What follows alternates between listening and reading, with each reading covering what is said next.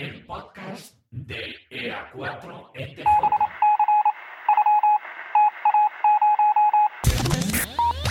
Eco Alfa 4, Eco Tango Junior, EA4ETJ. Comenzamos.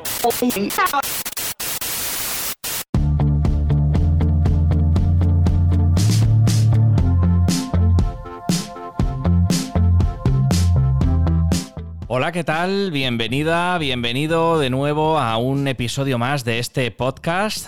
Sé que lo estabas echando ya de menos. Se hace de rogar, pero aquí está de nuevo el EA4TJ Podcast y ya su tercer episodio. Antes de nada, agradeceros a todos los que habéis descargado y escuchado los episodios anteriores, eh, los mensajes que me habéis hecho llegar a través de las distintas redes, de Twitter, cuentas personales de Instagram, WhatsApps que he recibido diciendo, oye, me gusta, sigue con la idea, poco a poco. Y eso es lo que hacemos, poco a poco, pasito a pasito, despacito, haciéndonos con ello.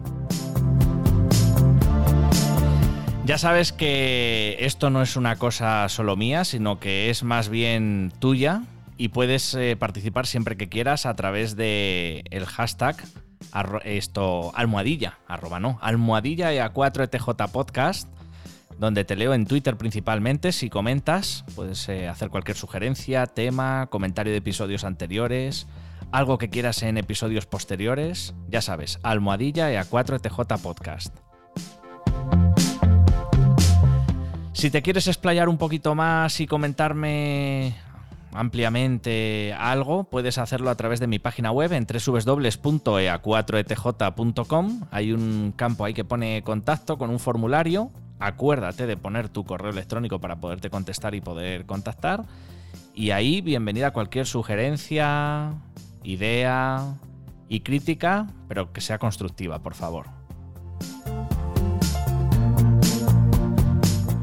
Llevamos varios episodios ya en los que siempre hemos tocado el tema de la radio, porque ya sabes que este podcast se dedica principalmente a radioafición, radio, tecnología, comunicaciones y emergencias.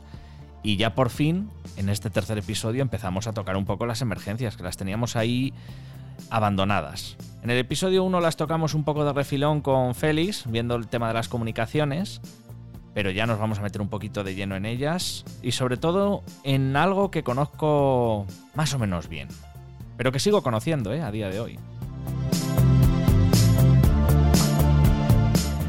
Y para ello no lo voy a hacer solo, voy a contar con colaboración de buenos y grandes profesionales, así que os voy a presentar a una persona que va a participar con nosotros en el podcast a partir de ahora.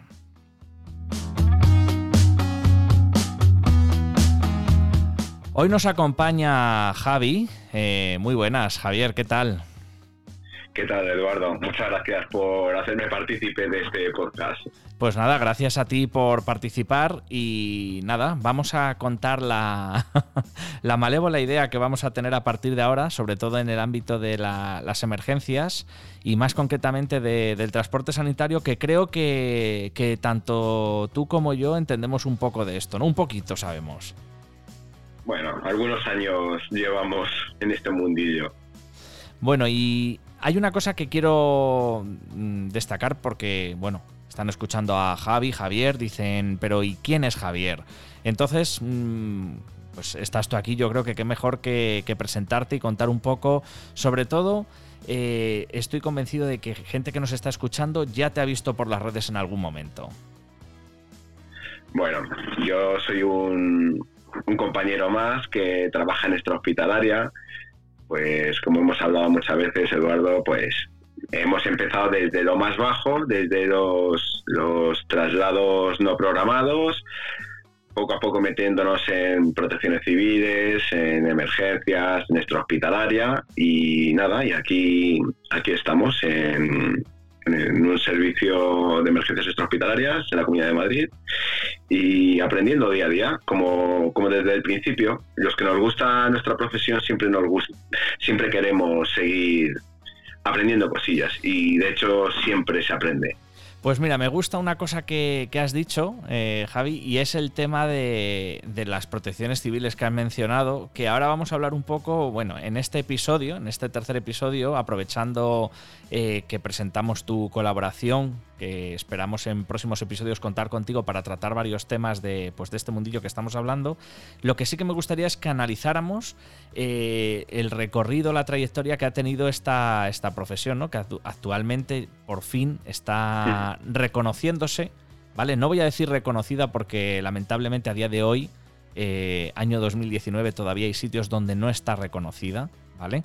Entonces voy a decir reconociéndose que es la profesión de técnico en emergencias sanitarias. ¿no? que es un, perfil profesional dedicado al transporte sanitario de urgencia y de emergencia en el ámbito obviamente extrahospitalario, que es donde se hace ese tipo de, de transporte, porque en el ámbito hospitalario hay otras figuras, otros perfiles.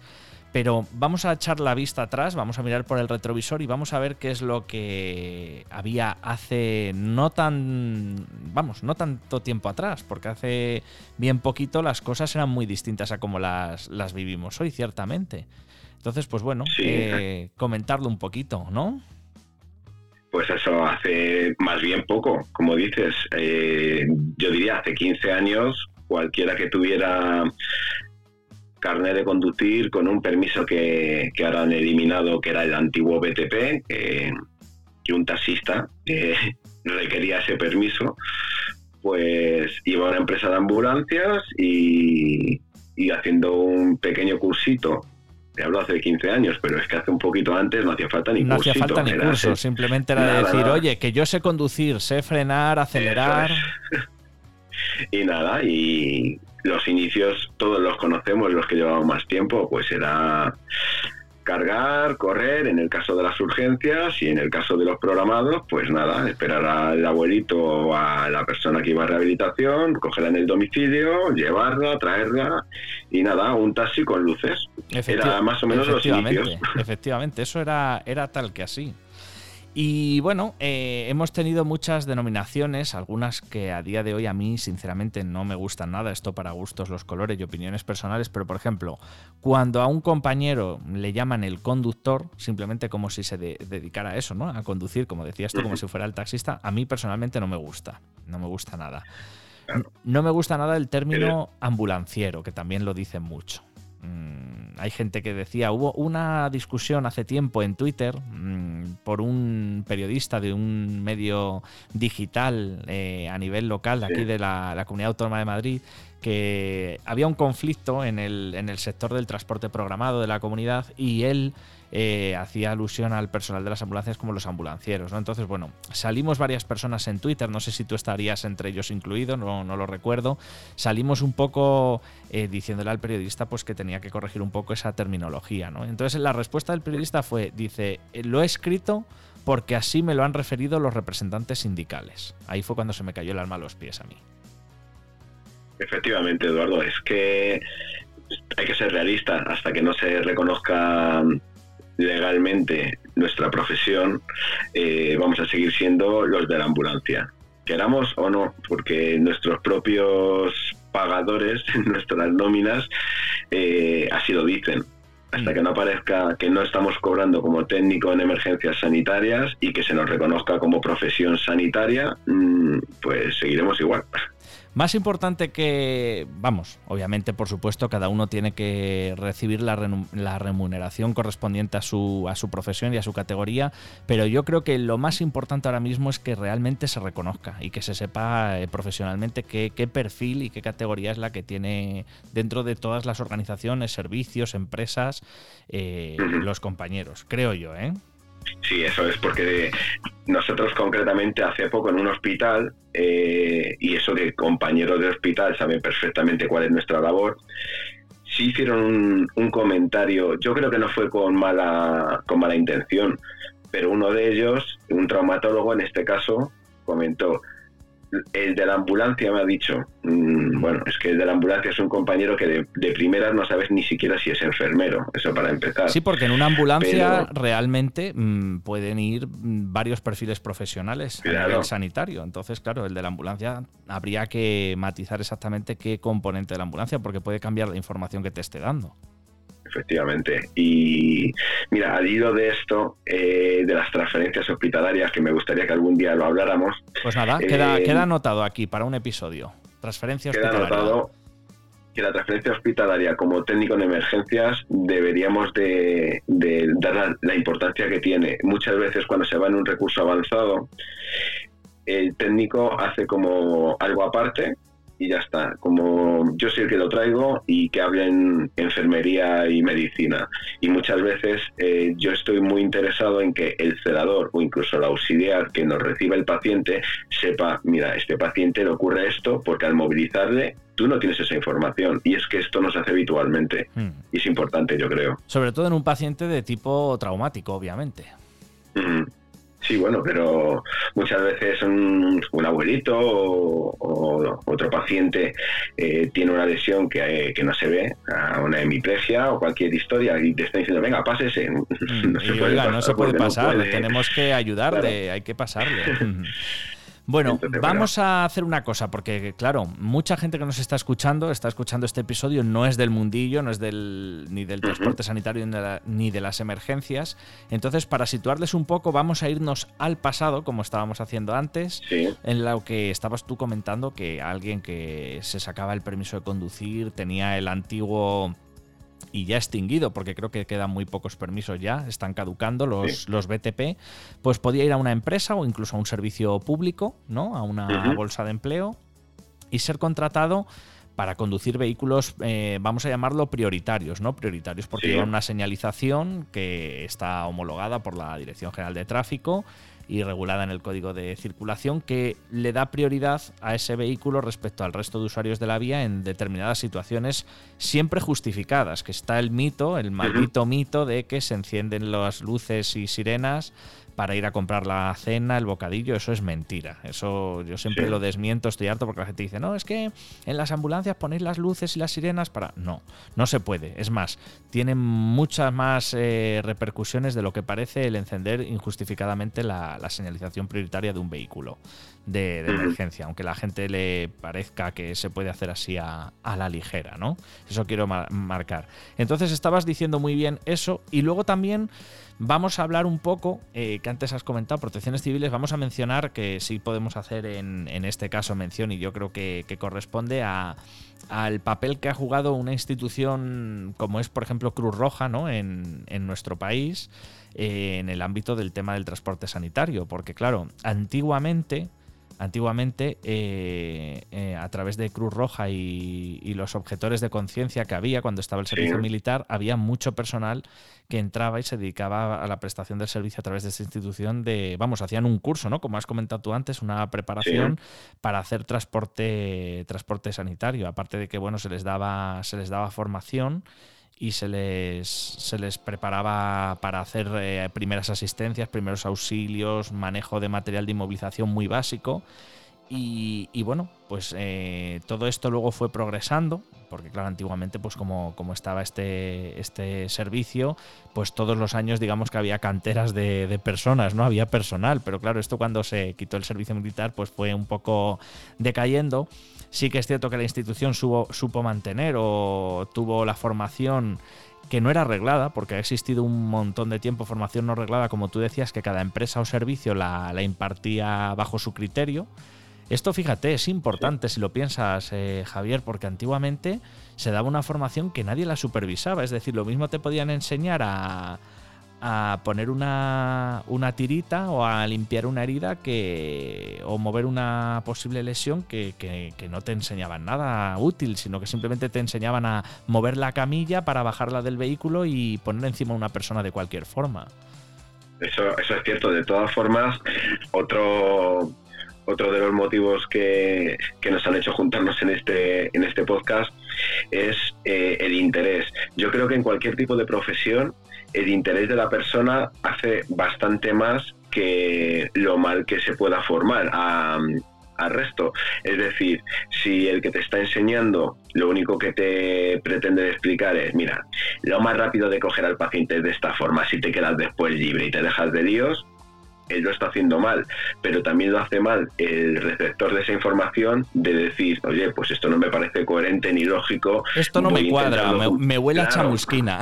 Claro, voy a intentar o preguntarle a alguien con más experiencia o que, o que me diga, oye, esto está bien hecho. Hmm. No sé si me entiendes. Sí. Eso también tenemos parte de culpa bueno, eso en parte es, lo que yo creo que nos ha llevado un poco al escenario actual, ¿no? Al que manejamos actualmente. Ya te digo, antiguamente es cierto que era así. Digo antiguamente y si lo pensamos no hace tanto, ¿eh? Estamos hablando de algo de, pues, ¿qué puede ser? 15 eh, años. 15, 20 años atrás, más o menos. que, si lo miramos no, no es mucho tiempo, ¿no? Eh, sinceramente, o sea, parece, parece mentira.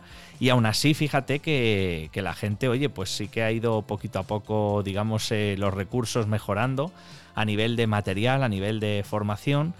Pero mm, iba a decirte que el, tema de que se haya reconocido, regulado y reglado la formación es muy importante. Es algo que se va peleando tiempo y yo creo que la pelea por eso surgió cuando había gente con esa inquietud que tú acabas de, manifestar ahora mismo, ¿no? Cuando llegó gente que llegaba al trabajo y decía, vamos a ver, yo estoy en un vehículo que a mí me han cogido, me han dicho, oye, puedes conducir aquí sin ningún problema eh, puedes ir con, pues eso, con el vehículo a, recoger a esta persona con este material que te damos, pero claro, decía uno, pero vamos a ver, yo llego y esa persona tiene un problema y lo que yo haga puede incrementar el problema en vez de solucionar. Entonces, claro, la gente empezó a decir, vamos a ver, esto hay que, hay que darle una vuelta, ¿no?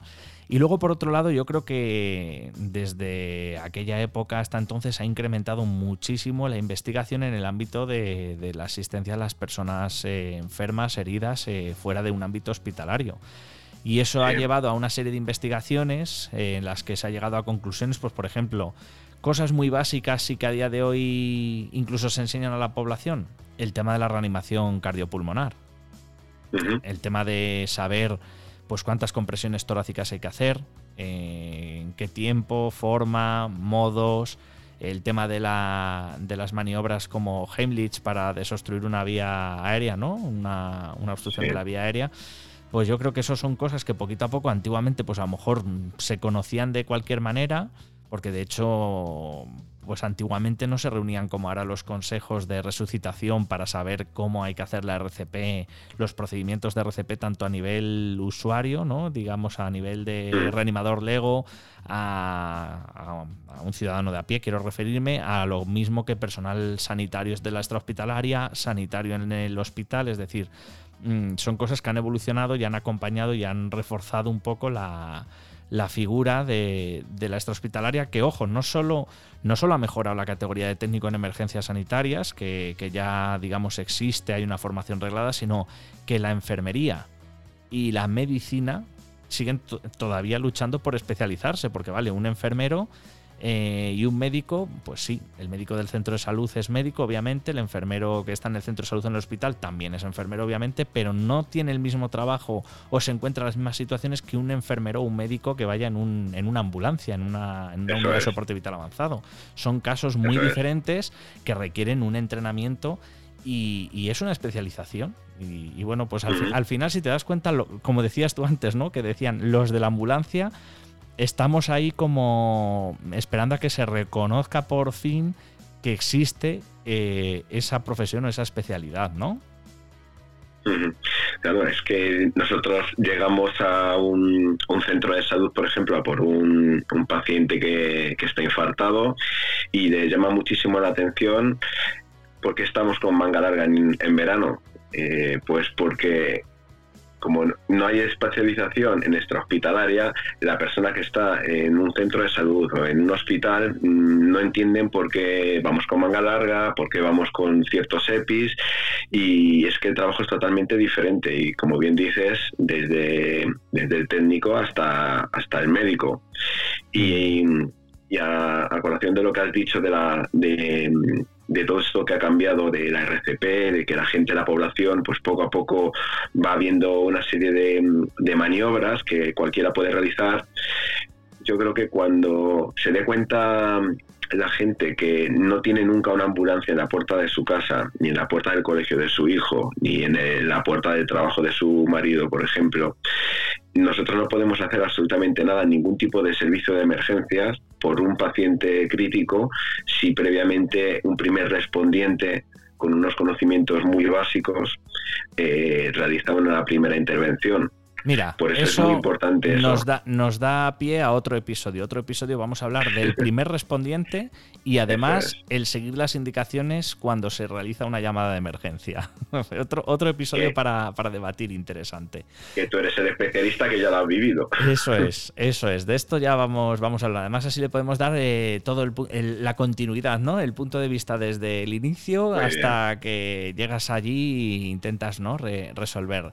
Eh, es. iba, iba a decir eh, que no solo, no solo eso, sino es que además es ya la, toda la formación, porque ya digo, todo esto vino, yo me acuerdo cuando, cuando empecé, se estaba medio regulando.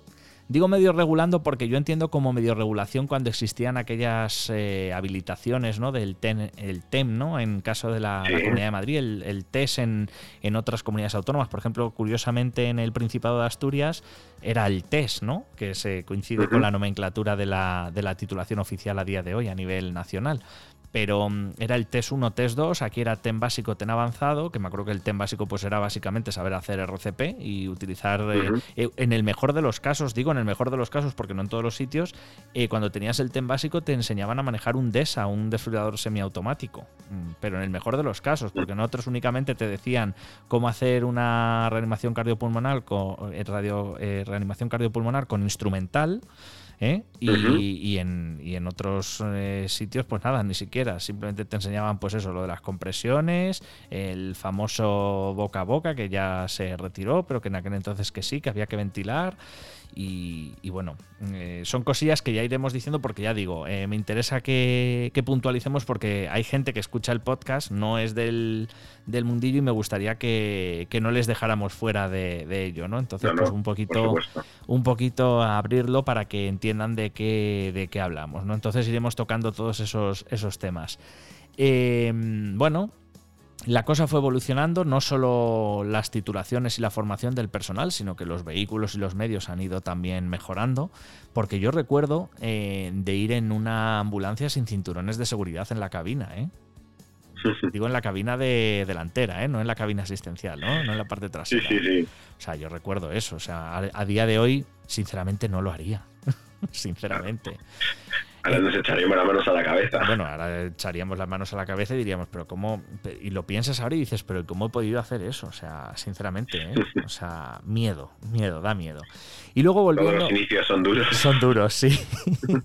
y luego, hablando de eso, de, de los inicios, pues es cierto que antiguamente eh, la, el que no fuera una formación, digamos, 100% reglada, que, fuera una titulación, pues eso, eh, que fuera académica, como es el, la FP del TES, hacía que gente, ¿no? Eh, cualquier persona, pues entrara en instituciones, como hemos dicho, ¿no? Como Cruz Roja o agrupaciones eh, municipales de, protección civil que hace- hacen y hacían prestación de servicio sanitario de, urgencia y emergencia. Y entonces esas instituciones formaban a la gente.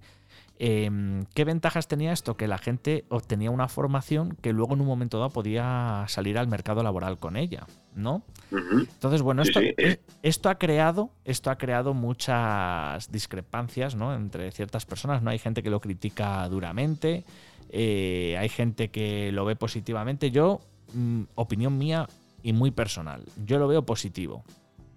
Yo lo veo positivo. Yo no sé qué opinión tienes tú al respecto. Pues voy a contestar. Y me mojo, ¿eh? Me mojo así Ahí, ahí. en frío. Así me gusta. A la piscina. Chao. Mira, voy a, voy a ser muy claro. Mis inicios del principio, principio, principio de todo, ya empezaron en el tema del socorrismo acuático. Ya este mundillo me gustaba. Mm, El tema de la extrahospitalaria, digamos, o de la emergencia en sí extrahospitalaria, yo la conocí en, en la protección civil en la que tú también perteneciste, en Madrid. Eh, ya de por sí ese mundillo ya me llamaba la atención y me gustaba, pero me enganchó de tal forma que para mí ya no es que fuera positivo, sino que yo no veía, sin menospreciar a ninguna profesión, que se me entienda, pero una persona, por ejemplo, que está vendiendo fruta eh, y que con un permiso BTP le digan, puede trabajar usted en una ambulancia y no ha hecho previamente calle, no ha hecho servicios, no ha hecho preventivos, no ha estado con gente que puede enseñarle muchísimo, con gente muy válida, pues yo pienso que, que no, es, mm, no es el camino adecuado para empezar en la emergencia. Con lo cual, cualquier tipo de protección civil, siempre que la persona se forme en condiciones, eh, sea coherente, realice un trabajo profesional, porque siempre que se, se realiza un trabajo profesional, aunque no esté remunerado, se le considera profesional. Eso es importante ese dato, ese dato que has dicho muy importante. Yo veo positivo que cualquier inicio sea por protecciones civiles o Cruz Roja y, es que no, puedo añadir más, Eduardo. Eh, depende de la persona. Es mm. que no, claro, vamos a ponernos. Claro. eso depende mucho de la persona, pero yo la ventaja que le veo, primero, eh, muchas veces, y, es que además esto de verdad que está regulado por ley y está muy más mirado, más mirado de lo que parezca. Nunca, nunca, jamás ningún voluntario, y no solo en el ámbito de la emergencia ni la extrahospitalaria, puede sustituir las funciones de un personal profesional. Y eso está regulado y muy medido por ley, que hay gente que, entra en el debate. Y, de verdad que, yo nunca he visto en, el tiempo que llevo dedicándome a ello, que es prácticamente casi toda mi vida, no he visto en ningún momento en el cual eh, haya anulado puestos de trabajo, que es muchas veces el argumento que, hay gente que utiliza, ¿no? Respetable, por supuesto, eh, que yo lo, respeto, quiero decir, no, no les pongo ahí una barrera y tal, ¿no? Respeto su opinión, pero de verdad que les remito a que lo vean porque está, está regulado. Y luego, y luego, la gran ventaja que yo le veo es, primera ventaja, este trabajo necesita que haya un mínimo o un máximo, diría yo, de vocación. Entonces, ¿qué puedes conseguir con esto? Tienes la posibilidad de ver si te gusta y si de realmente te quieres dedicar a ello. Entras y si ves que no te gusta y no te quieres dedicar a ello, das un paso atrás y no estorbas. Cosa que otras profesiones no pueden hacer, lamentablemente, y estaría muy bien. ¿no? Lo pueden hacer, pero, pero al fin y al cabo no es tan sencillo. Quiero decir, aquí es sencillo. Aquí una persona entra, entra además a prestar su tiempo libre y oye, a lo mejor entra y dice, oye, pues esto no es lo mío. Coge, da un paso atrás y no, no te, digamos, no, no estorba, no causa molestia. De otra manera, pues mm, lo prueba y dice, oye, pues sí, me encuentro bien, me desenvuelvo, veo que es lo mío, que entro en sintonía y, oye, ¿por qué no? Me voy a dedicar a ello. Y se dedica y al final tienes un buen profesional. Y la otra ventaja es que en casos de necesidad que hubiera una situación extrema, tenemos personal entrenado y cualificado para poder dar continuidad a resolver ese problema, cosa que de otra manera no sería viable.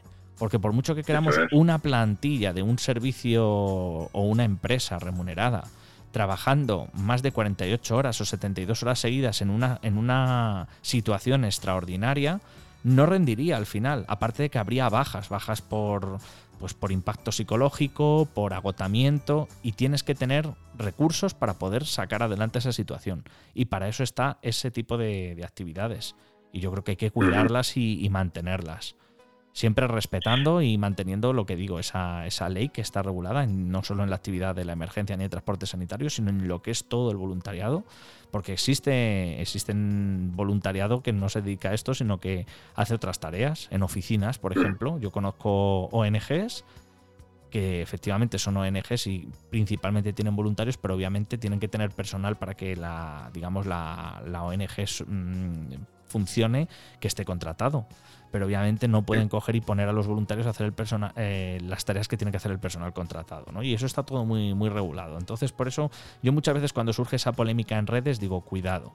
Cuidado, pero como digo, ¿eh? siempre respetando la opinión, que hay gente que lo dice y, oye, yo lo respeto, pero no lo comparto pues comparto contigo los motivos y, sobre todo las, las cosas positivas que trae eh, el voluntariado profesional.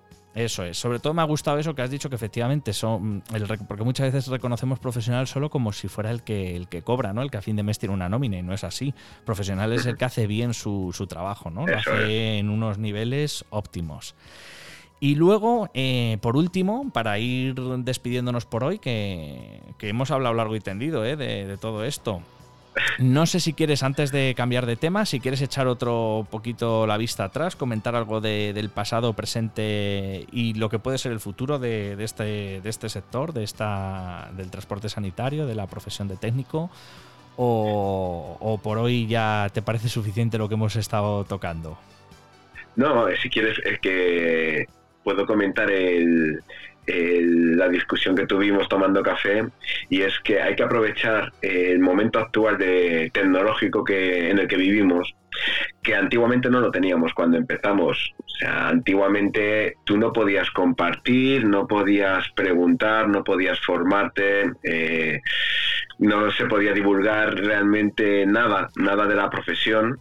Y, el único consejo que podías pedir era al compañero veterano que si, que si era un compañero pues que estaba un poquito quemado o que directamente él estaba ahí por el dinero o por, porque podía estar trabajando de otra cosa. Y lo único que te va a inculcar es, mira, haz esto para que te dejen comer, haz esto otro para que no te pasen más avisos, pues ahora vivimos en el momento que tú puedes la seguir la picaresca, ¿eh? Claro, claro. Pero esa es la picaresca española de siempre. Pero ahora tú puedes, eh, puedes estudiar cosas online, puedes acceder a muchísima formación, incluso universitaria.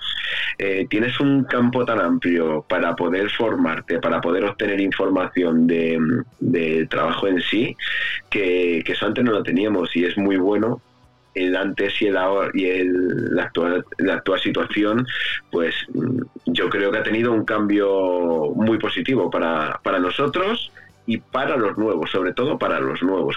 Que empiezan en esto. Y dentro de ese cambio positivo vamos a comentar, porque mm, lo he dicho antes, pero no hemos repasado o no, me, no lo recuerdo ahora mismo, pero vamos a decir, y atención, eh, los perfiles tuyos, eh, Javi, en redes sociales, porque compartes contenido interesante, encuestas interesantes, planteas casos y situaciones interesantes que hacen reflexionar a, los profesionales del, sector de, transporte sanitario. Y ojo, eh, aquellas personas que a lo mejor les guste este mundillo y tengan intención de aprender o, querer incluso estudiar, ¿no? Sacarse la, titulación de técnico en emergencias sanitarias, pueden empezar a ver un poco y a, percibir eh, esencia del trabajo, ¿no? Entonces, ¿dónde pueden seguirte? Vamos a empezar con Twitter. ¿Cómo es tu cuenta de Twitter? Bueno, pues es muy facilita. Eh, Twitter es, son las sílabas de mi nombre completo. En este caso me llamo Francisco Javier. Pues el perfil de Twitter es Fran J A G A R P I. O sea, arroba franjagarpi, ¿no? Para decirlo bien. Arroba franjagarpi en Twitter. ¿Y en Instagram? Sí, es y en Instagram es igual, es Franja Pues ya sabéis, Twitter, la red social del pajarito, arroba franjagarpi, y en Instagram, ahí en la camarita, con los stories y demás, con encuestas muy interesantes, arroba franjagarpi, ¿eh? ya lo sabéis. Y... el perfil pone Javier García, pero bueno. Bueno, para que, para que, no, te, para que no se pierdan y te encuentren. ¿eh? Entonces ya digo, eh, con cosas muy interesantes que tiene ahí, pues ya digo, encuestas, comparte situaciones, fotos, imágenes, podéis debatirlo con él. Además, eh, pues bueno, seguramente le, voy a liar ahora aquí así, eh, para que cosas que vaya viendo y que pregunte, pues sean fruto de próximos episodios que comentemos, a ver conclusiones. Eh, ¿Te parece bien, Javi, que hagamos eso? Me parece perfecto y encantadísimo. Y insisto de verdad que también tu labor es encomiable porque mm, te apasiona la comunicación y, encima llevándola al, al mundo de la emergencia, que es lo que a mí más me gusta, pues ¿qué debe pedir? Pues nada, vamos a, vamos a intentar, vamos a intentar, eh, pues ya digo, eh, seguir comunicando, eh, seguir compartiendo con todos los que nos quieran escuchar, pues cosas, situaciones. Y ya digo, que sean un partícipe más, ¿no? Que se sienten ahí al otro lado tranquilamente, o en la cama, o en el coche, donde vayan, o mientras hacen deporte, que a lo mejor hay alguien ahí que está ahora haciendo un poco de deporte, corriendo y demás, o disfrutando de un buen café pues que nos, nos escuche y, compartir pues situaciones. Y ya saben, eh, lo voy a comentar una vez más, que con el hashtag EA4ETJ Podcast en Twitter eh, leo y leemos, porque seguramente que Javi también va a echarle a partir de ahora un vistazo al hashtag para ver qué, cuenta la gente. Vamos a leer y, comentar cualquier cosa que queráis que, se trate en próximos episodios, porque ya digo que, es interesante la participación. Así que nada, eh, Javi, te agradezco muchísimo la participación en, este episodio. Gracias por haber participado. Y, nada, que está, está, el público como loco, les ha encantado. Y que espero, pues eso, que en próximos episodios eh, contemos ahí cositas, ¿vale? Así que nada. Encantado, Eduardo. Muchísimas gracias. Nos escuchamos, Javier. Y ya sabes que puedes comentar lo que quieras, como he dicho, a través del Twitter, en arroba EA4ETJ me puedes mencionar, hashtag EA4ETJ podcast ya sabes que también en mi página web en www.ea4etj.com hay un formulario de contacto donde puedes escribirme lo que quieras. No olvides poner el correo electrónico para que podamos contactar posteriormente. Y ya sabes que este podcast no es mío, sino tuyo. Y que quiero que me propongas pues cualquier eh, temática relacionada con la radio, radioafición, el mundo de la emergencia, que quieras hablar y que igual que ha hecho Javier hoy aquí en el podcast, lo puedes hacer tú el próximo episodio, ya lo sabes. Solamente tienes que contactar conmigo. Sé feliz hasta entonces y ya sabes que nos puedes escuchar en todas las plataformas de distribución.